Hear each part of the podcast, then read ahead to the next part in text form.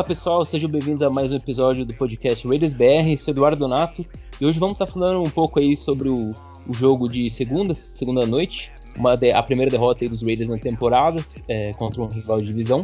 E vamos falar também um pouco sobre o próximo jogo aí contra o Chicago Bears. Tem bastante jogador aí lesionado, tanto do lado dos Raiders como do lado dos Bears também, que a gente já deu uma olhadinha aqui no Injury Report, a gente vai estar comentando mais. E para estar tá falando do, é, dessa partida aí também. Tá comigo aqui meu parceiro Daniel Lima. Fala, Dani, como é que tá, cara? Fala, Edu, boa noite. É, um salve a toda a nação. Estamos é, triste, né, com a derrota, claro, mas acontece. Outros 31 times na liga já perdeu também e o que deixa a gente é, com o pé atrás é como foi essa derrota, principalmente no primeiro tempo, foi bastante acachapante ali. Então a gente tem que ver esses problemas aí, alguns foram bem expostos mesmo. E tem que corrigir, cara, não tem jeito. Maravilha.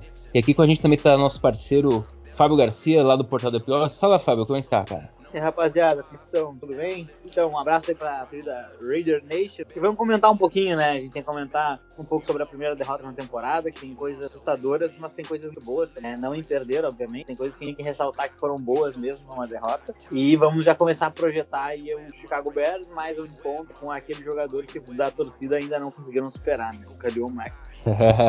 Isso aí é um, uma relação de, de tristeza e um pouquinho de saudade, né? por parte de uma parte da torcida. Bom, mas vamos falar então aí da, do jogo contra os Chargers. Uh, um jogo que, assim, era uma derrota que poderia acontecer, que podia acontecer, até dentro do que a gente previa. É uma derrota que, que estava até dentro da possibilidade. É um rival de divisão, um rival forte. Mas acho que o, o que mais deixou preocupado nesse jogo foi o desempenho ofensivo, principalmente no primeiro tempo. Então vamos comentar já do ataque. E aí eu já passo a bola para você, Fábio. Cara, comenta aí sobre esse ataque. O que, que, deu de errado? O que, que não encaixou? O que, que não deu certo? Play call foi, foi ruim? Dá, dá seus comentários aí desse jogo, cara. Então, a gente estava com um pouco de esperança do retorno do Josh Jacobs, aliado ao fato que a, a defesa Chargers é uma das piores da corrida e estava sem inside linebacker bastante qualificado, que é o Kenneth Murray, que acabou machucando né, no último treino antes da partida. Mas, na verdade, o Brandon Stanley conseguiu bolar um game plan mais inteligente. Ele venceu nas trincheiras o primeiro tempo inteiro e, e a nossa OL não conseguiu engajar bloqueios e também não conseguiu dar tempo pro Carr no jogo. Né? A partir disso, é, nós sofremos vários e vários uh, começou a desgastar nossa e a expor algumas fraquezas, especialmente front ali, né? Até uh, nesse jogo específico, apesar do pessoal pegar bastante no pé do Alex Ledor, eu acho que os nossos guards foram piores, né? Nossa interna ela foi pior que a externa. Contra o Miller teve mais uma partida sólida, é, mas ele tá sozinho praticamente naquela linha. E uh, achei que o Carr perdeu alguma unidade né, ao longo do jogo, é, especialmente, é claro, o ataque ele foi mal no primeiro tempo, ele conseguiu voltar no segundo, é, mas a gente teve algumas oportunidades perdidas que a gente não pode ter. Então, uh, a gente perdeu três touchdowns no in-hug, né? naquela recepção de 50 e poucas jardas, passe curto, um passe um pouquinho mais forte, ele pegaria e o Dervin não ia buscar o Huggs. É, e teve duas oportunidades que o Carson botou mais força do que deveria na bola. Então aí são erros foi, do quarterback. Nesse, nesse lance foi depois que a gente tentou o field goal e errou, né? Qual? Esse que você comentou que o Ruggs, que o Dervin James chegou no Ruggs. Sim, foi, foi no drive do gol, né? Foi no, é, tá. E o Carr, na minha opinião, também errou na sec que ele aceitou. Ele poderia ter tentado correr. Ah, não teria conseguido force down? Acho que não, mas de repente ali numa quarta para uma, duas jardas, né? mesmo com a nossa OL sofrendo, o momento da partida estava todo do nosso lado. Então, de repente, seria uma é, o momento de arriscar ali, tentar um empate, é, ou pelo menos tentar manter o drive para buscar o empate, talvez ali com todo esse problema que os Chargers têm historicamente de entregar jogos, talvez isso pesasse e pudesse sair com um resultado mais, mais interessante. Então, assim, de, de positivo, temos Hugs, mais uma vez, temos Hunter Henry e temos Colton Miller, do ponto de vista do ataque. Né? E, e, acho que fica mais ou menos só nisso. O Renfro que fez uma, uma leitura ali numa, numa tentativa de fake punch ali do dos Chargers maravilhosa. Parecia ter um jogador de defesa dando teco no, no jogador dos Chargers, salvou aquela, aquela quarta descida. E. Dani, aí eu, eu quero te perguntar uma coisa, cara. Essa, nesse momento aí do field goal, que era uma quarta para dois, uma quarta para três, se eu não me engano. Você acha que essa decisão de chutar o field goal de 52 jardas foi acertada? Era, era isso mesmo? Ou você acha que naquele momento dava para arriscar mais? Cara, é difícil você falar depois do, de ter errado, né? Mas igual o Fábio falou, a gente tava com uma, uma OL com problemas ali e isso acaba é, trazendo menos confiança para você tentar uma quarta descida, mas é, sem dúvidas, o field goal ali, se ele converte, a gente estaria a um, a um touchdown de, de virar a partida, né? A gente ainda teria que, se a gente faz o touchdown ali, a gente empatava. Então o field goal deixava a gente numa situação da nossa defesa forçar um, um, uma, um punch e a gente virar o jogo. Então, acredito. A decisão ela, ela não foi ruim, né? Acredito que é, se o Car tivesse é, tido uma, um melhor corrido um pouco, ou até mesmo tentado ali, deixado numa, numa condição melhor pro, pro field goal, né? Então, e, e, eu não sei vocês, mas uma coisa que me vem me incomodado bastante aí no, nas chamadas do Gruden é, é, algumas jogadas que são muito previsíveis. Por exemplo, quando o Card tá under center ali, é corrida. É, já... então, já é muito. Fica muito óbvio. A defesa ali já sabe que vai vir uma corrida. Uh, se bobear até eu mesmo, se estiver ali na defesa, é capaz eu conseguir. Com, com essa OL aí é, abrindo uns espaços ali, é capaz de até eu conseguir parar o Jacobs numa jogada, cara. Tá muito previsível isso daí. E interessante que hoje o Gruden, na, na entrevista, ele, ele reconheceu que o play call dele não, não tá legal, principalmente nesse primeiro tempo, né, no, no primeiro quarto ali. O é, que, que, vocês acham desse, dessa situação? Vocês, vocês acham que a, a, as jogadas estão muito previsíveis mesmo? O, o, a, é, a, questão da OL não tá performando bem também tá atrapalhando? Porque como o OL não tá conseguindo ter um bom jogo, principalmente no, no jogo corrido, isso também acaba prejudicando. O que vocês estão achando disso, cara? Fala aí, Fábio. Então, eu, eu, eu particularmente eu, eu, não acho que a gente tá com um play tão previsível assim, né? O ataque, ele, o papel do ataque é criar tendência, né? Ele cria tendência e aí ele, ele justamente explora o fato de esperar aquela tendência a ponto de criar algum tipo de surpresa, né? E a gente viu, por exemplo, isso acontecendo uh, do, do, outro lado da bosta defesa, várias vezes lendo perfeitas tendências, inclusive no flip flicker, né? Do, dos Chargers, em que a defesa, a secundária cobriu perfeitamente, né? Allen não teve é, a mínima chance de pegar aquela bola. Então eu acho que, na verdade, é, é, é, é, a forma do, do Gruden tentar atacar. O jogo terrestre era uma, uma, força no time e ao mesmo tempo uma fraqueza muito grande deles. A gente vem ganhando os Chargers nos anos com muito jogo terrestre. Então acho que ele meio que tentou priorizar isso. Acabou entre não dando certo. É, mas eu não vejo eu não vejo um problema de previsibilidade. Eu vejo um problema de chamadas em chaves. A gente é, pode fazer um trabalho melhor nisso. Né? Eu falei certo. Eu, eu vejo mais um problema de execução mesmo né, na chamada. Ah, talvez o pessoal fale, ah, mas é, chamou duas corridas ali. Ok, mas se a linha ofensiva não, não, não ajudar, não tem como desenvolver esse ataque, entendeu? Acho que é, é mais um problema mesmo da, da linha ofensiva abrir o, o, o, jogo terrestre. E quando não, não tá dando certo, você vai pro passe. E, e como você mesmo disse, Edu, o cara não uhum. teve tempo, no, no, principalmente no primeiro tempo dessa partida, para lançar a bola. É, sempre a, a, defesa tava ali em cima. É, cara, bem, bem, bem complicado mesmo a situação da, da OL aí nesse, principalmente nesse primeiro tempo. Sim. É, e, e aí, pra gente, pra gente até encerrar a parte do ataque, co outra coisa que eu quero comentar aí com vocês, e quero saber também a opinião de vocês. É, se vocês perceberem no, no segundo tempo, quando o ataque começou a funcionar, né, que é, inclusive saiu os pontos e tudo mais, foi quando o Carr começou a se mexer um pouco mais no pocket. Ele começou até a fazer uns rollouts ali e tal.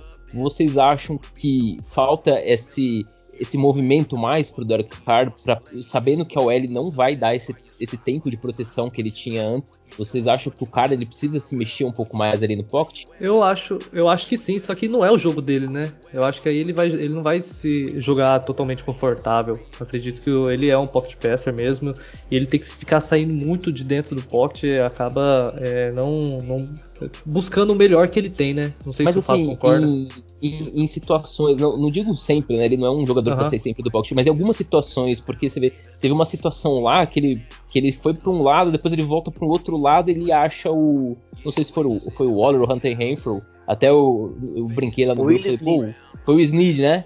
Isso, foi o Snead, é. eu até brinquei, falei, pô, o cara começou a sambar aí porque é o único jeito dele não tomar pressão, né?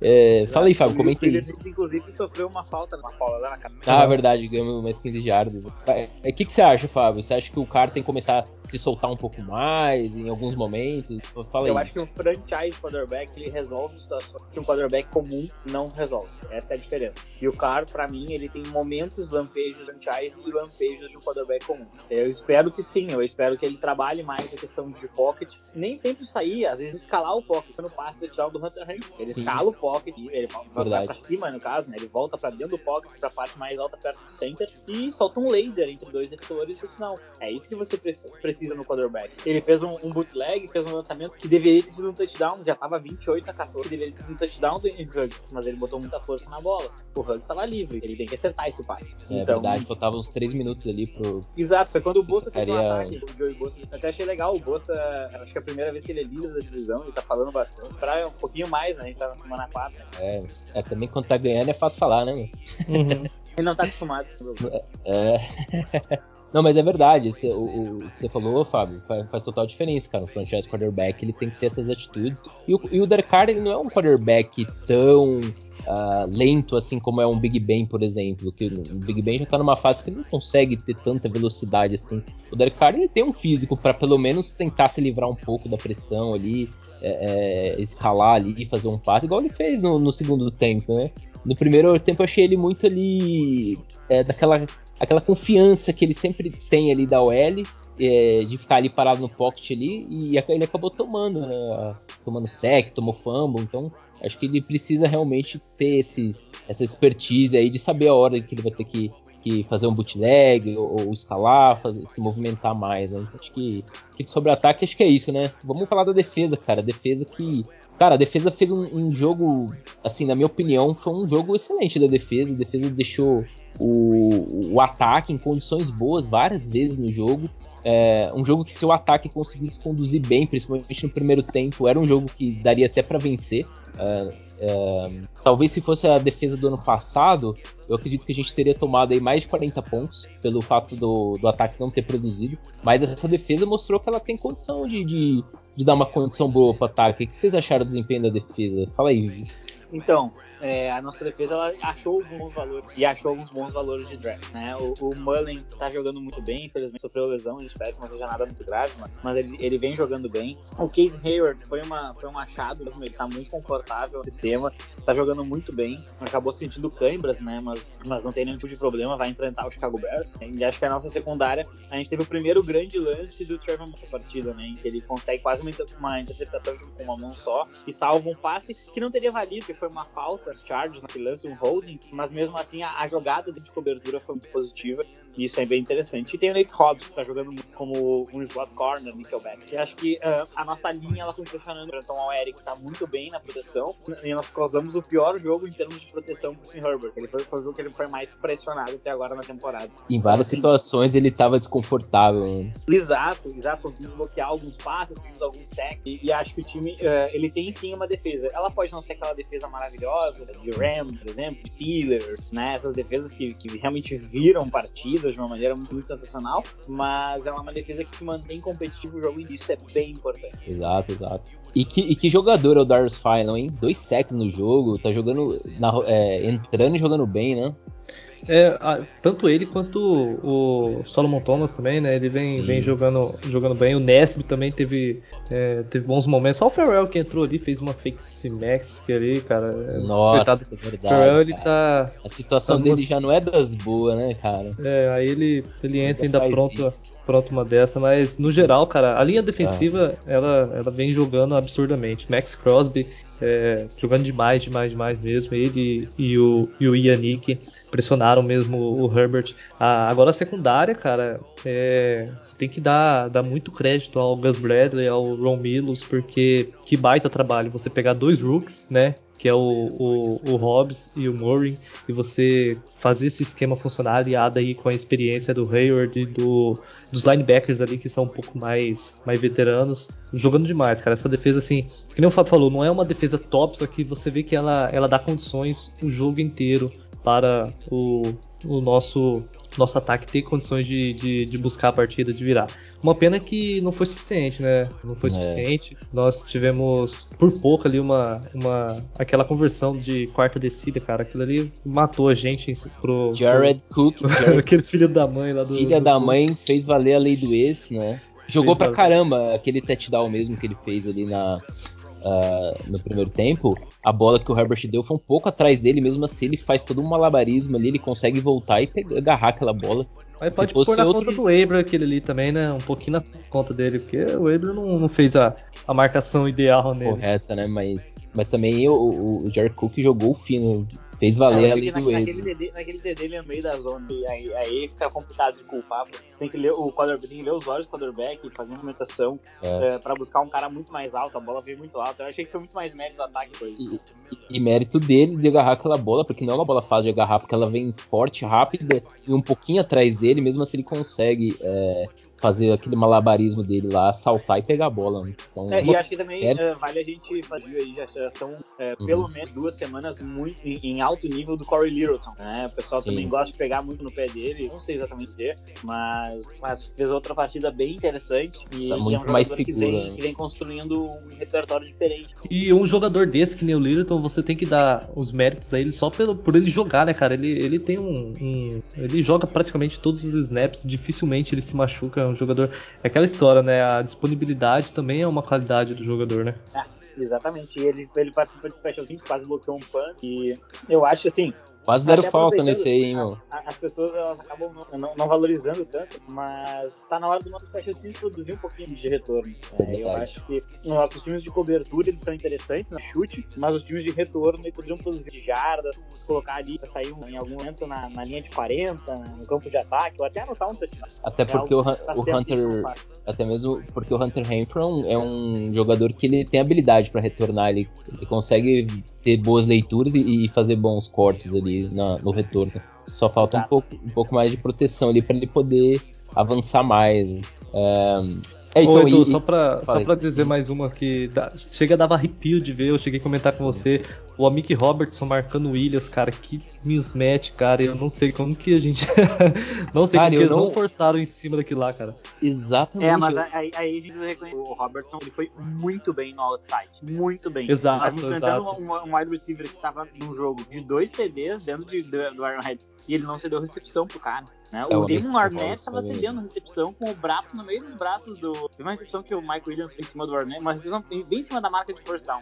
O Arnett tá com tá com o braço os braços do recebedor e ele deixa a recepção alguma. Eu, eu acho que o amigo Robert, como ele é menor, ele joga com unidade e isso prejudica o wide né? Então não interessa se vai ser o Mike Williams, se vai ser essa semana aí o, o Allen Robbins. É interessante ver um, o, o Robertson mostrando toda essa força, porque ele foi draftado para jogar de slot e agora o Nate Hobbs assumiu essa, essa, posição e de repente ele se encontra melhor nesse esquema jogando outside. É, eu, eu particularmente, eu, eu não valorizo tanto assim a questão de quando o jogador é menor, porque ele pode compensar com vontade e agressividade. E eu acho que quando, quando ele jogava lá nos Bulldogs, se eu não me engano, ele jogava no outside. Sim, não sei jogava se... no outside. Tem um lance até de um cara gigantesco, ele consegue, é, se eu não me engano, interceptar o cara. E o cara era muito grande, era um wide receiver de uns 2 metros de altura praticamente. Ele tem uma impulsão boa, ele consegue saltar, mesmo ele sendo mais baixo, ele consegue saltar é, bem assim, e ele e ele era um playmaker na, lá na, nos Bulldogs na, na, no tempo de college. Ele teve acho que 14, 15 interceptações quando ele estava lá no college. Acho que é um jogador para ser mais utilizado aí, talvez. Exato, mais outro, Arnett, né?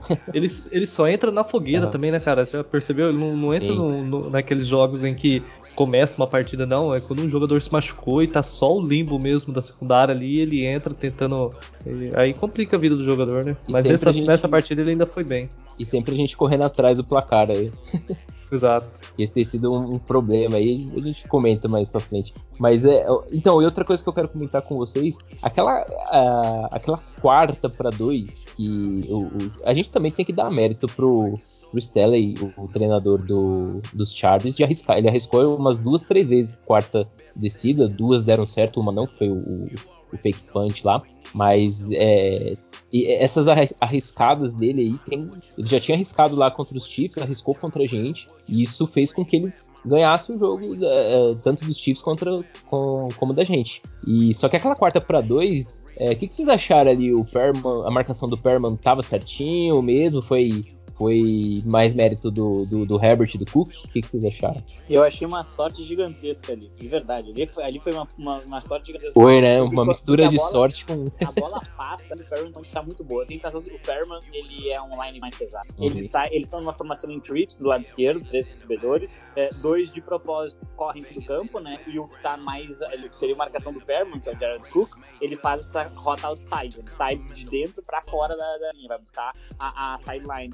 Quando o lançamento é feito, é, ele pula para receber, o Perman pula com a mão a, a, pra cima para tentar impedir, desviar o passe, e a bola ela não, ela é recebida pelas mãos do Cook. A bola ela bate entre o peito e o braço do Cook e prende ali, e aí ele agarra no chão. É, então assim, eu achei assim, achei, obviamente uma jogada muito bem desenhada para criar um, mas ao mesmo tempo é um pouco de sorte do, do, do placement, porque se a bola ela vai metros para direita, talvez ela desce no bíceps do Cook e caísse no chão. E aí seria, seria outro fim que a gente teria, a gente ia reverter o jogo, tava 21 a 14 nesse lance, é, a ponto de tentar buscar o empate, ou eventualmente vitória. É. E, e esse é o ah, tipo de coisa assim, ó. O, ah, o Brandon super elogiado por conta disso, porque ele fez isso em Kansas e ele fez isso agora contra os Raiders. Mas esse é o tipo de coisa que só se elogia quando dá certo. Né? A gente tem um exemplo muito, muito recente isso lá na Filadélfia. Doug Peterson fazia isso, ficavam malucas. O Philly Special é uma jogada de quarta vida dentro do Super Bowl. É, e as pessoas amam, amavam aquilo. Começou a dar errado, o Doug Peterson virou o dono. Então, assim, é, eu acho que essa questão do Brand em algum momento isso vai dar muito errado e isso pode comprometer a temporada dos Chargers. É, eu, particularmente, eu não sou fã de ir em qualquer quarta descida, em qualquer lugar do campo, de qualquer maneira. Tem um quarterback muito bom, mas em algum momento isso vai dar errado e eu acho que, inclusive, pelo fato de estar dando certo e ele está sendo super elogiado por isso, quando der errado, talvez a queda fora. Ah, mas é sempre assim, quando dá certo, é, é, os elogios vêm. Primeira, primeira que der errado, já vou meter pau sem pensar duas vezes. E realmente, cara, foi bom que você falou que foi isso, porque eu também achei que foi um pouco de sorte, cara, esse lance aí. E, pô, e logo contra a gente ele acerta uma dessa, né? Podia ter errado, pô. Ali dava uma grande chance pra gente voltar pro jogo. O que você achou, Dani, desse lance aí? É, concordo com o que vocês falaram aí. Pura sorte. Pura sorte, sim. É sorte e, e é a lei do ex também, né? A lei do ex nunca falha. Parece incrível. Bom, vamos. Acho que a gente já falou bastante desse jogo. Uma derrota que tava. Não era. Não é algo assim de ficar muito preocupado, porque até porque do outro lado tem um time muito bom, o time dos Chargers. Então uma derrota aqui seria algo, é algo normal. É, o que preocupa realmente foi esse desempenho tão ruim do ataque, principalmente no primeiro tempo. Mas é, vamos lá, estamos 3-1 na temporada, ainda tem bastante coisa. E a resposta já tem que vir nesse próximo jogo, né? Próximo jogo aí contra o Chicago Bears. Vamos falar um pouquinho dessa partida e para começar a falar dessa partida a gente já tem que já falar que o, o quarterback que a gente vai enfrentar já está confirmado aí pelo, pelo head coach do, dos Bears que vai ser o Justin Fields. E aí eu passo a bola para vocês, cara. O que, que vocês esperam aí do, do Justin Fields contra a nossa defesa? Ah, vamos lá. Eu acredito que é, nossa defesa tem que performar bem novamente, né? É, pressionar. Acho que vai ser um, uma partida mais fácil, né, do que jogar contra o ataque de, dos Chargers. O, nós, nós vamos ter aí talvez o desfalque de, de dois, dois, um ou dois titulares na, na nossa secundária e pode, pode ser que isso venha a ser um problema, mas esperamos que a parte da nossa linha defensiva consiga pressionar o suficiente para o Justin Fields não conseguir jogar, porque ele, ele é um bom quarterback, ele tem um, um teto muito alto, né? Mas para essa partida acredito que nossa defesa pode se sobressair sobre ele. É, na partida contra, o, contra os Browns, ele foi bastante pressionado, sofreu vários sacks, se não me engano foram nove sacks, ele não conseguiu jogar. E aí, Fábio, você acha que o segredo aí para parar o Fields é esse mesmo? É pressão total para cima do calouro? É, cara, a gente tem que lembrar o seguinte, né? Se ele é um quarterback, a gente talvez não tenha enfrentado, né? Um, um jogador que consegue alongar o campo e 50 jardas com uma certa precisão, é, mas que consegue correr com a bola com, com, bastante força. Que enfrentou um jogador assim. O Lamar, ele é muito corredor, você espera uma fácil decisão, e, e, o Justin Herbert, ele tá mais, mais preso ao pocket, fazendo. É, então, é, a gente vai ter que deixar um jogador no spine. Eu acho que assim, é, o Fields nessa partida, com alguns problemas. Uma linha ofensiva muito fraca, a OL dos Bears, ela, é, ela tem performado pior que a dos realmente muito fraca. É, ele tem uh, apenas ali um recebedor que tem confiança, ele tem um Tyrande que está sendo, ele tem o recebedor número 2 que está indo, e ele perdeu o running back, que era a base do jogo dos Bears, né? era correr com, com, com o David Montgomery, e ele sofreu uma lesão, não enfrenta os Raiders com certeza. Então é, acho que vem uma baixa bem agressiva aí para os Bears que, pode prejudicar ele. É, considerando a pressão que a nossa DL é, e, e que a gente deveria deixar no jogador para olhar essas corridas em Clive Fields, é, eu acredito que a gente possa ter uma performance defensiva muito boa e talvez limitar o adversário ao menor número de pontos que a gente tenha feito nessa temporada. De repente, talvez seja, seja uma, uma boa partida. Nós não somos os Browns, em termos de, nem ofensivos, eu digo, mas é, podemos é, reproduzir muitas coisas que os Browns fizeram e acabar transformando a vida do Fields em, em bastante problema. Mas a, o meu medo não é esse, o meu medo é o outro lado da e, e, até para trazer um, trazendo um dado interessante, o, do último jogo, o Raiders, a defesa dos Raiders uh, teve. O, os Chargers tentaram 13 terceiras descidas. Das 13, o Raiders cedeu apenas 4. Então é um número bom, cara, para um ataque tão bom como é dos Chargers. Então é algo interessante pra gente é, analisar nessa partida aqui contra, o, contra os Bears. Uh, então a OL deles, pelo que o Fábio falou, não tá performando legal, inclusive um pouquinho pior que a nossa, então a coisa não deve estar tá tão boa mesmo na, na questão da, da linha ofensiva. Os receivers, o, o Alan Robinson é o principal, né? o Darren Money também é um, um, bom receiver, mas não é, é do nível do, do, do, Robinson. E fala aí, Dani, que você tem alguma coisa a comentar, cara? Desse... Não, foi o que eu, que eu disse aí no início. Eu espero que a defesa consiga fazer um bom trabalho e, que não o Fábio falou, o outro lado é que nos preocupa, né? Então vamos já falar do outro lado, então, cara. Nosso ataque aí uh, não tá conseguindo é, engrenar. A gente até brinca que o Palão não, não pega no, no começo do, do jogo. E, e aí, o que, que vocês estão esperando? Será que dessa vez a gente começa já um pouco mais, mais agressivo? Começa é, o ataque já engrenando mais? O que, que, vocês estão esperando desse ataque contra a defesa? A defesa do Bears é boa. Sim. Ah, saiu alguma, alguns reports hoje, né, que o Leatherwood estava treinando de guard, tanto no lado direito quanto esquerdo, e em alguns momentos entrou o Brandon Parker também. Acredito que isso já seja um reflexo de que precisa haver alguma mudança na, na linha ofensiva. Não sei se, se de posição ou de alguma coisa tem que mudar porque ela, ela não vem performando bem, né? E para essa partida é bastante complicado, porque o Kalil Mack, ele com certeza ele vai vir com sangue nos olhos. É, ele não deve ter engolido aquela derrota ainda pra gente, então. E ainda pra cima do, do nosso rookie aí acaba sendo bastante complicado. Ele não treinou acho... hoje, viu? É, não treinou, mas. Ele não sei. Bom. Se ele for pro jogo já, já é um problema, né? Então. Sim, acredito que é, essa linha ela tem que tem que ser ajustada não só para essa partida contra o Bears, mas para todo o restante da temporada. Boa. E aí, é, Fábio, o segredo, o segredo é esse, hein? Então, eu acho até interessante que o Dani trouxe, porque muita gente começou a comentar, né? Ah, o Alex Trigard, e o dia de hoje, na verdade, porque perceberam que ele não vai ser um bom tackle. Na verdade, não é por isso. O Alex é treinado de guard porque nós não temos guard e ele já jogou nessa posição. Ele não, é, eu, eu não, eu não imagino que, que, que ele tenha um desempenho tão insatisfatório que o time vai, vai cortar ele, até porque o Colton Miller sofreu um é, muito ruim no seu primeiro ano e ninguém desistiu do jogador. É, é, é normal um tackle calouro sofrer, né, especialmente quando a gente enfrenta TJ Watt, né, a defesa super agressiva do Baltimore, uma defesa muito inteligente de Miami e o, e, e o Joey Bosa. A gente não tá falando de gente ruim aqui, a gente tá falando de, de apenas é, elite. Agora vem Kalil Mack, depois tem Von Miller, depois tem a DL dos Eagles, que internamente é muito forte, o externo não é tão forte. É, então eu, eu entendo que essa opção do Alex é Alex, você já performou muito bem como guard, vamos te colocar como guard essa semana e utilizar um veterano na, de offensive tackle, o Parker, porque nós não porque isso é melhor do que deixar o Alex de right tackle e não tem ninguém de guard. Eu acho que é, é por aí que o time tá pensando. Então, uh, isso é uma coisa que eu queria trazer até para pelo menos para fomentar o debate, né? Porque é muito e... fácil sair condenando porque não gostaram da escolha. Ninguém vai gostar de um OL, ninguém, não é sexy. Ele quer um recebedor, capitães, então. é normal, um edge version, uma coisa que eles querem, né? mas era necessário. Então, assim, eu vejo, pelo menos eu vejo dessa maneira. Vamos ver se isso confirma com o passar do tempo. E também, assim, se ele tiver um desempenho é, excepcional como guard, e for um grande jogador como guard, ainda é uma grande escolha, né? Você, precisa de, uma, você precisa de uma OL qualificada. Então, é, esse, é, esse é um outro ponto que eu acho que, que é importante a gente trazer.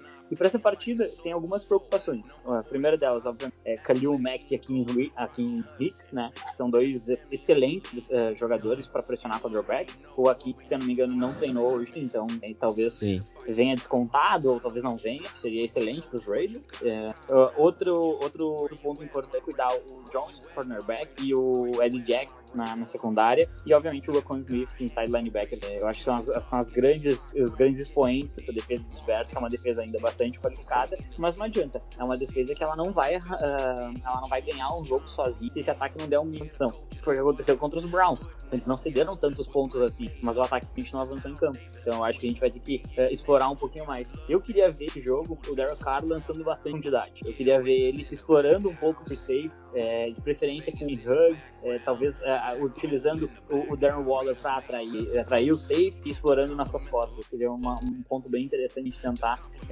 né, explorar essas fraquezas, né? Claro, tem que ver se ele vai ter tempo para fazer isso. E aí eu também uma questão aqui para você. Uhum. Uh, Darren Waller, cadê?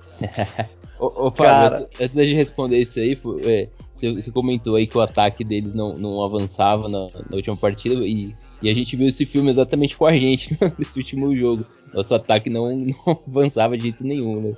E a defesa indo bem e ataque nada. E a defesa entrava, fazia um, um train out e nada do ataque. Isso aí complica também.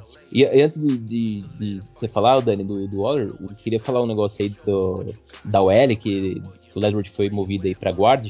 Na verdade, a ideia principal no início, antes da temporada começar, é, a ideia principal era que jogasse o Incognito e o, e o Dezelwood de guarda, que são dois guardas experientes. Isso também traria uma certa tranquilidade para o Leatherwood se desenvolver. Acontece que veio a lesão dos dois e isso acabou prejudicando bastante a posição de guarda e aí acaba se tornando uma, uma necessidade você mover o, o Leatherwood talvez para guarda ali e colocar um outro jogador para tackle, pelo menos enquanto a gente não consegue solucionar essa, essa questão de profundidade também nessa posição. Não sei se vocês concordam com isso. Concordo. Eu acho que hoje o jogador o mais pronto para o right tackle ali é o Brandon Parker, né? É claro, o Leatherwood ele tem um teto muito maior, mas é, vai ter dores de crescimento, ele vai, vai sofrer, né? E se e para a próxima partida, os próximos jogos, se quer uma mudança na, na performance da linha ofensiva, talvez o Parker ele seria a melhor opção ali. E trazendo o, o Leatherwood para o interior da linha, nem o Fábio trouxe aí, não que esteja desistindo do jogador, vai cortar ou já assumiu que é um bust, não. Assumiu que a linha ofensiva ela tá com problemas e ela, e ela precisa ser, ser reajustada. É, agora em relação ao Waller, o, o, Waller aparentemente ele vem sendo bem, bem marcado aí pelas, pelas defesas que vem enfrentando. Mas ele, ele acaba aparecendo em momentos, alguns momentos chaves da partida, né? Contra o Charles mesmo, ele apareceu no, ah, fazendo touchdown, tudo. Eu acho que é uma questão de, de, de que ele não realmente não tá tendo espaço para. O que, que vocês estão achando? É, eu, eu acho que ele está sendo muito bem marcado, né? Acredito que a, a defesa do, dos Chargers fizeram um bom trabalho, né? E acredito que a partir do momento que o Derek Carr ele precisa é, buscar novos alvos, né? O Waller, a tendência é ele ficar meio sumido mesmo, porque ele sempre vai estar tá atraindo esse, esse olhar da defesa. Mas na última partida a gente não viu isso, como foi contra os Steelers, né? Então, que apareceu muito, apareceu é, Steelers Miami, né? apareceu bastante Henry Huggs, apareceu bastante Brian Edwards, Hunter Renfrew. Não é à toa que nós fomos, chegamos aí na semana 3 com quatro recebedores com mais de 200 jardas. Isso é muito por conta do, da boa marcação em cima do, do Darren Waller e ele abrindo espaço para esses outros jogadores, cujo papel era para ser do Henry Huggs, né, em profundidade. É, exatamente. Bom, e aí, mais alguma coisa para comentar sobre, sobre o nosso ataque contra essa defesa? É, tá na hora eu, de, tá na hora do nosso ataque chegar, eu, eu assim, uhum. seria absolutamente vital que nós fizéssemos um statement contra ofensivo. Né? A defesa ela teve quatro jogos, quatro boas então, mesmo na derrota, a defesa muito bem. E isso é algo que a gente cobrava muito ano passado e a gente está tendo isso entregue este ano. É, o que, que, a gente precisa agora? A gente precisa que o nosso ataque consiga performar bem. E, e especialmente eh, a gente consiga estabelecer um jogo terrestre. Então, assim, o que, que é a minha expectativa para esse, esse domingo? Que o ataque ele venha com sangue nos olhos e, claro, é muito difícil dominar uma defesa tão, tão, tão excepcional como os Bears mas a gente precisa ter drives dominantes, pelo menos drives dominantes. Você ter três drives, quatro drives, e assim, eu não falo drives necessariamente que terminem em touchdown, mas drives tu vê que a defesa está completamente perdida, os jogadores estão se olhando sem saber o que fazer, então já estão com a mão, botando a mão na cintura ou no joelho de cansaço, de realmente apanharem do ataque, tá? Eu quero ver o Henry, é, aparecendo em profundidade para abrir espaço para os outros e para receber passes. O Henry é um dos poucos uh, wide receivers da NFL que tem pelo menos uma recepção para mais de 20 jardas todas as partidas. Isso é muito importante para abrir o campo. É, o Hunter Henry vai continuar entortando receber, é, defensores que ele faz. É, eu acho que isso é, também é muito vital para nós. É, e o Darren Waller tem que ser absoluto. Se ele é o melhor jogador, tem que ser absoluto no ataque. A gente vê isso em Kansas é. City com o Travis Kelsey, a gente vê isso em Green Bay com o Devante Adams. Ah, eles são muito bem marcados, eles dão um jeito. E é isso que eu quero ver do Darren Waller. O Darren Waller dar um jeito de aparecer livre, receber bolas, que nem ele recebeu o touchdown. Ele recebeu o touchdown com uma marcação excelente, mesmo assim, ele foi lá, buscou lá no teto, e assim, é, não interessa a recepção que você faça, se você jogar a bola no chão, vai ser uma falta de 15 jardas, para de... aquela, aquela falta ali prejudicou bastante, hein? A gente voltou 15 jardas ali, que era, foi o nosso primeiro first down na partida. e aí, foi osso, primeiro first down na partida, deu first down, volta 15 jardas, 15 jardas que ele conseguiu, volta às 15. Puta merda. Bom, mas enfim. Vamos, bora partir para as perguntas então, pra gente encerrar o episódio, mano? Vamos lá. Bora lá então. Ó, oh, o Doug mandou o seguinte, cara, uma pergunta um pouquinho longa, mas vamos lá. É, o ataque, com essa demora em engrenar, com certeza prejudicou o desempenho. Ok. Porém, a defesa vem deixando muitos gaps e contra ataques com ótimo jogo corrido e QBs que se movimentam bem também tem sido um problema. O que pode custar mais caro em jogos decisivos? Esses erros da defesa ou a demora do ataque engrenar? E aí? A demora do ataque engrenar.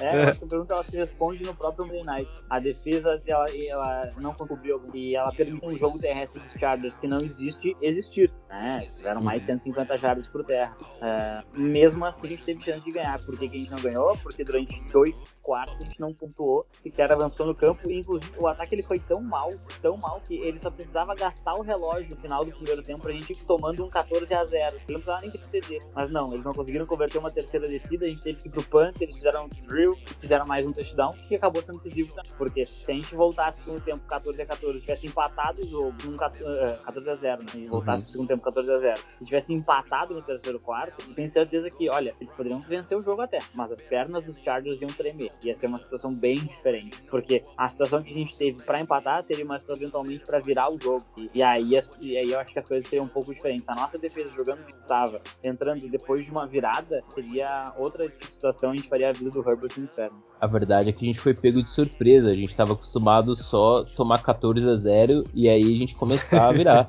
aí saiu 21, aí o time se perdeu. Uma brincadeira, mas uh, uh, eu acho que também tem o seguinte, não sei se vocês concordam comigo, uh, a questão do ataque não, não produzir, não conseguir queimar relógio, não conseguir ficar em campo, manter a posse de bola, isso deixa a defesa, vai deixando a defesa cansada e com isso o jogo corrido do, do adversário acaba encaixando que, que, que você acha, Dani? Eu, eu acho que o jogo corrido ele, ele encaixa conforme você o seu plano de jogo, né? A defesa ela, ela tem uma base que falam que é a questão do cobertor curto, né? Se você cuida muito do fundo do campo, você tende a, a, a deixar espaços pro, pro jogo corrido. Se você lota muito box, você tende a tomar muitas big plays. O, a, a nossa defesa ela não toma muitas big plays. É, pelo menos nesse quesito a gente está muito bem. Então, para ser uma defesa em que você consiga cobrir bem o fundo do campo, consiga anular é, jogadores, é, duplas ofensivas como o Williams e o, e o Allen, cara, você precisa é, ser muito, muito, muito bom para conseguir parar esse jogo corrido, evitar essas corridas nesses gaps. Então, acredito que dentro do, do que é esperado para essa defesa, né, que vem performando mais ainda do que a gente esperava, é completamente normal essas corridas estarem encaixando, porque vem fazendo um bom trabalho na, na cobertura. Maravilha. Vamos para a próxima então. Ó, o Marcenaria Almeida lá mandou pra gente o seguinte, cara. O, o balão 6 cilindros a álcool. A nossa, nossa OL demora a pegar por conta dos novos jogadores? Vocês acham que a OL ela não, não, não tá conseguindo Sim. Por causa dos novos jogadores? É, é por causa dos novos, não é, não é, não é uhum. exatamente por causa dos novos, dessas pessoas, mas é por, por, uma mudança muito grande dos cinco jogadores. É, a OL é uma unidade que é, talvez seja o ponto que mais precisa de repetição para dar certo. Porque Sim. se um falha na OL, sec, né? Se você pensa assim, se um falhar na DL, a DL pode conseguir um sec. Se três falham na, na DL, ela pode um sec. Se um jogador vence sua marcação e derruba o quarterback. Sim. Então a OL ela precisa de mais repetição, ela precisa de mais entrosamento, isso demora. Né? Infelizmente, a gente vinha treinando com uma OL titular e no primeiro jogo a gente já estava sem os dois guards, né? Porque o Denzel Good saiu no primeiro jogo. O Rich Cognito nem, nem estreou na temporada. Então, assim, é. É, ela está se reconstruindo e tem, ela estava se construindo e ela está se reconstruindo.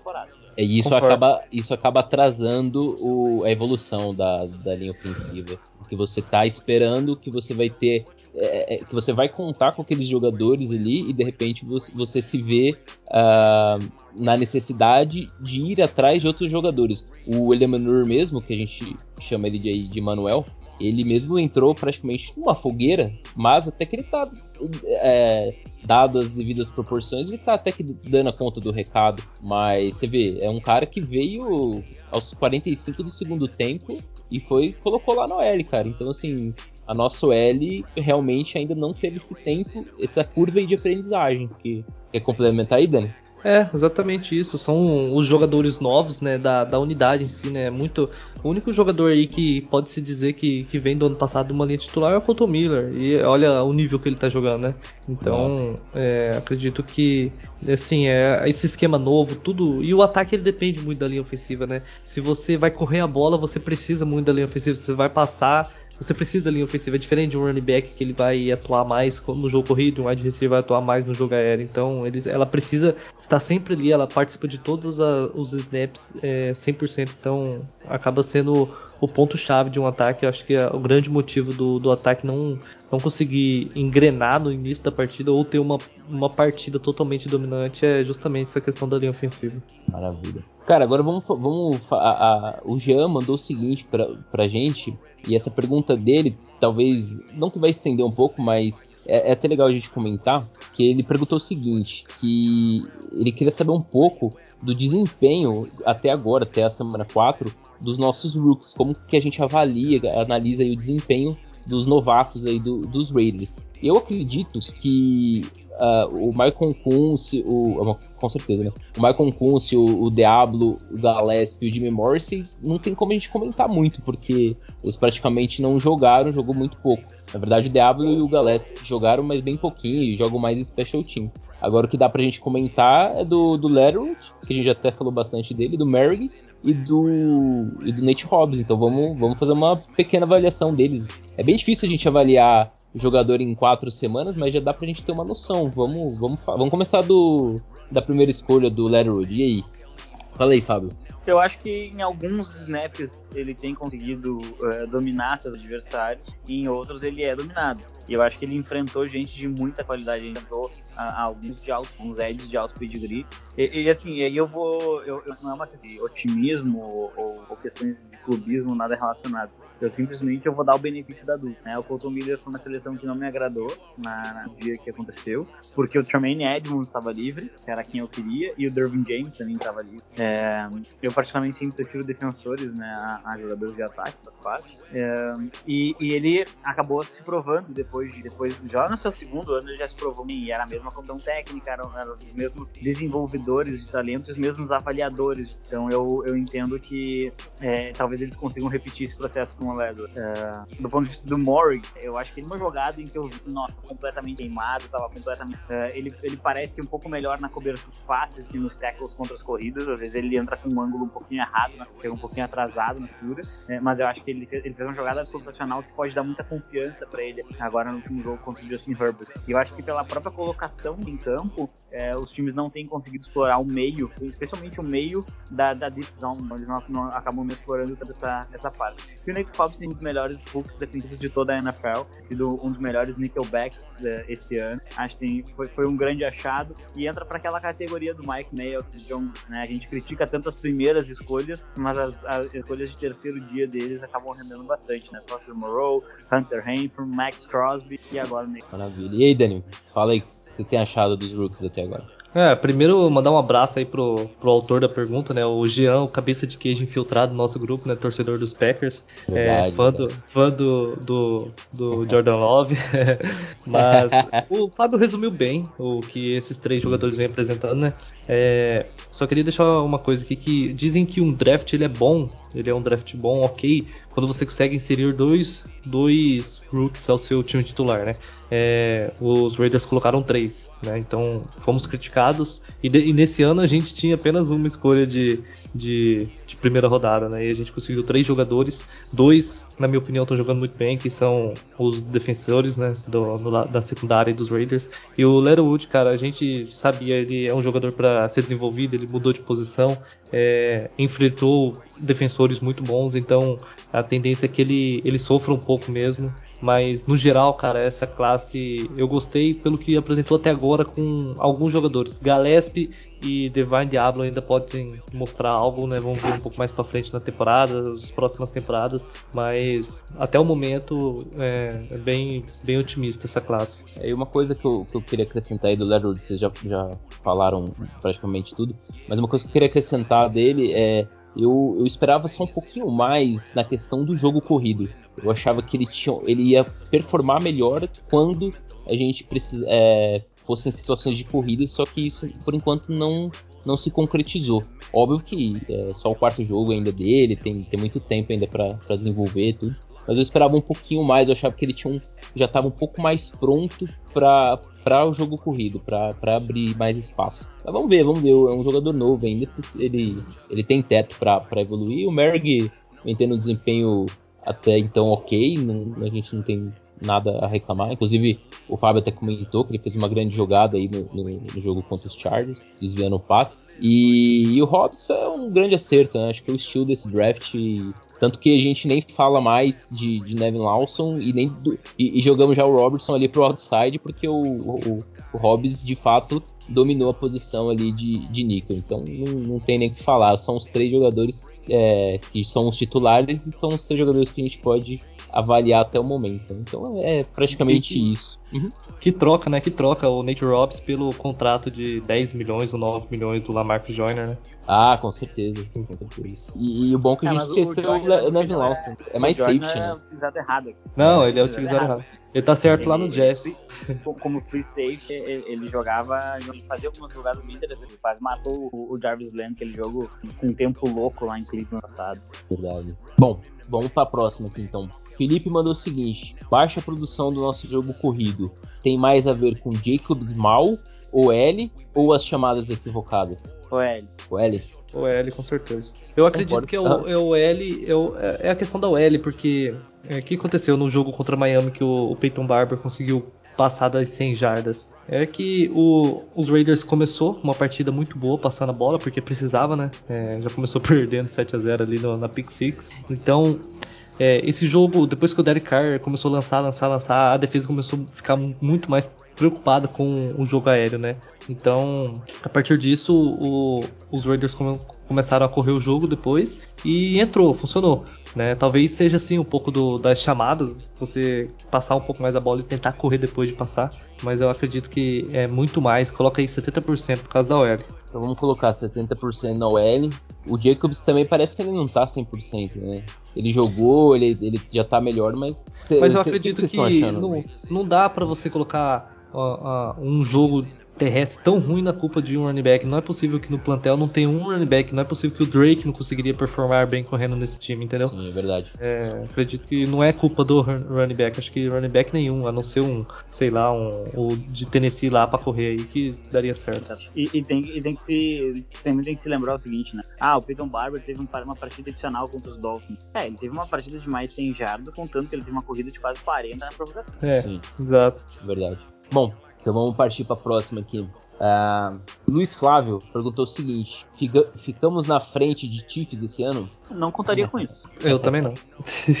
vamos, Olha, vamos parar. Eu, eu... A, a, a, nossa, a nossa luta não é, não é com ninguém, a nossa luta é com o Raiders. Né? Contra nós mesmos, né? Enquanto, enquanto os Raiders eles ainda não forem um time confiável, como os Chargers não são, não como os, os Cardinals, é, esses times não são confiáveis ainda, porque eles não têm um histórico recente de vitórias. Né?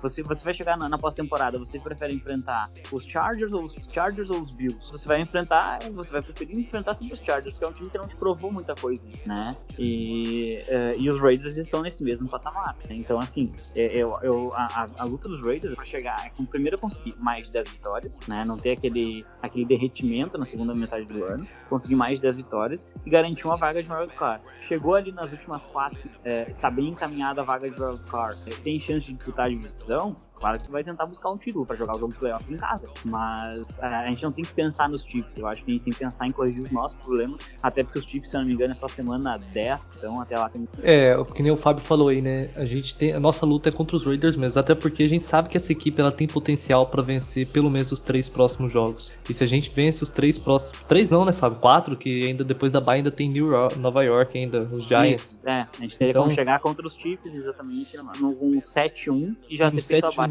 duas semanas antes. Exato, cara. Então você você vê que a gente, se a gente não pensar nos Chiefs, a gente pode chegar muito provavelmente à frente deles. A gente só precisa vencer times como é, é os Broncos que a gente pega, os Bears, Nova York, os Jaguars. Não, os não, os Eagles, isso. E os Eagles. É, é claro, as quatro partidas, obviamente, eles chegam na frente dos Chiefs, né? já tem duas derrotas. E, e, vai perder domingo também. Não, já, já, já tô dando spoiler pra vocês. Vai perder domingo, já acharam deitar naquela hora. Olha, é, inclusive, é, eu, eu tava conversando, eu troquei uma ideia hoje, inclusive, com o pessoal lá do Chiefs Brasil, é, ali no Instagram, e a gente tava conversando lá, e, e eles estão bem preocupados, viu, Fábio? Bem preocupado com a defesa com a defesa deles. Uh, eles, cederam eles, 30, eles cederam 30 force downs pro ataque. Então, até, até peguei a mensagem que ele falou assim: ó, os números estão catastróficos, não pode ser normal tomar 30 pontos dos Eagles. Cara, eles estão bem preocupados com, com a defesa deles e também a OL deles não estão conseguindo proteger tão bem o Mahomes, porque a OL deles também teve, assim como a dos Raiders, a OL deles também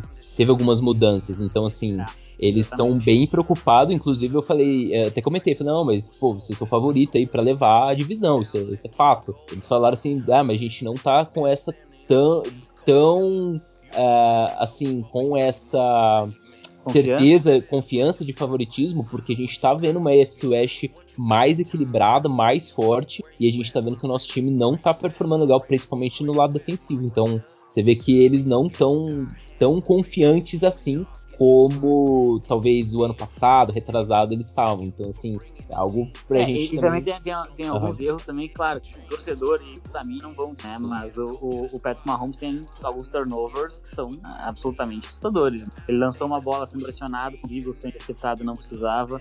Ele lançou uma interceptação contra os Ravens pressionado, não precisava. E, então, assim, ele, se não me engano, ele tem quatro interceptações na temporada e as quatro, em tese, outros anos do Patrick Mahomes ele não faria. É, é um pouco estranho isso, talvez ele realmente esteja com confiança na liga. É, isso, isso tem preocupado aí a galera lá. Inclusive, um abraço aí pro pessoal do, do Chiefs Brasil. A gente sempre troca uma ideia lá no, no Instagram. E já que tu falou, Fábio, de, de interceptação, eu vou mandar a pergunta aqui do, do nosso parceiro Maier. Ele perguntou o seguinte, cara.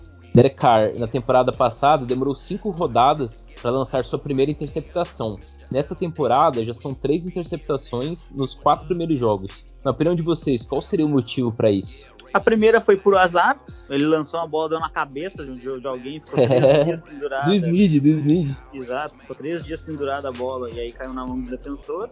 A segunda interceptação do Derek Carr foi uma falha de comunicação entre ele e o Morrow. É, e, a, e, essa última foi mais um desespero, mas para mim foi a mais. É, o maior erro dele foi que ele lança uma bola numa cobertura muito bem feita pelo Dervin. Dervin James é aquele é. tipo de safety, de Jamal Adams. Eles são perfeitos perto do box. É, eles têm problemas graves de cobertura na deep zone, mas ele, aquela ali era uma rota curta, ele acompanhou muito bem Darren Waller. O Derek Carr também já num desespero de tentar buscar 14 pontos de diferença em 3 minutos, acabou apressando uma bola que não. E aí, Dan? É, concordo com, com o Fábio. Eu acredito que a, a, interceptação do, do que a bola passa no meio das mãos do Snead ali, talvez a força do, do, do, do passe, né, um laser ali bem na, na, na linha de gol. Talvez não precisar, mas acredito que não foi fator dominante assim, na, na interceptação. É, acho que não preocupa, cara. Não, é, sinceramente, não preocupa essa, essas interceptações dele. Até porque é, tende a, a, a, probabilidade aumentar conforme você passa mais, né? O Carlos até a terceira semana lançou 1.200 jardas. Ele tá com quase 1.400 é ainda. Sim. É, isso, isso é um fator, né? Você, o jogo corrido não, não tá encaixando, você tem que passar mais, se você passa mais, um quarterback que lança mais de 40 passes por jogo, acaba uma hora ele acaba sendo interceptado, não tem jeito. Mas foi legal, Exato. Fábio, que você assim, falou do. Tem, tem mais, tem mais um ponto que eu queria trazer do nosso ataque. A gente tá falando que a sim. OL foi devagar.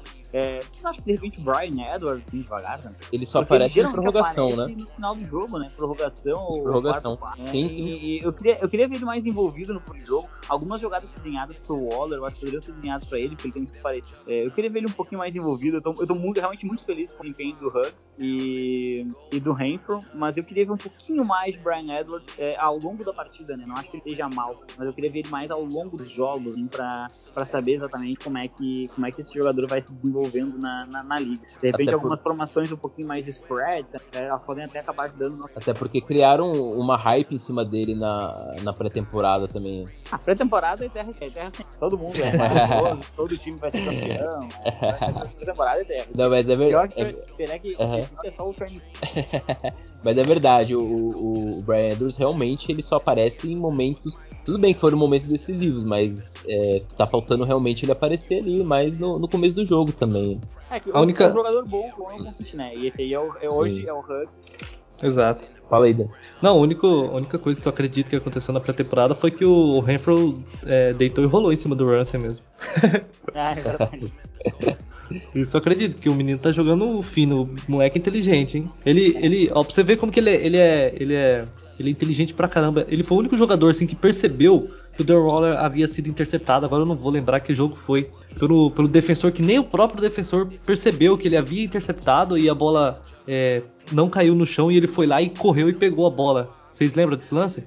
Não. Cara, eu não lembro não. Caramba, vou ter que. Depois eu vou, vou Tenta mandar achar pra aí. vocês. Isso. Tá. Mas se a bola tá no chão, Então, mas ele segurou a bola, o cara segurou a bola. Porque Ah, ele, tá. ele rolou com o Waller, a bola não foi pro chão.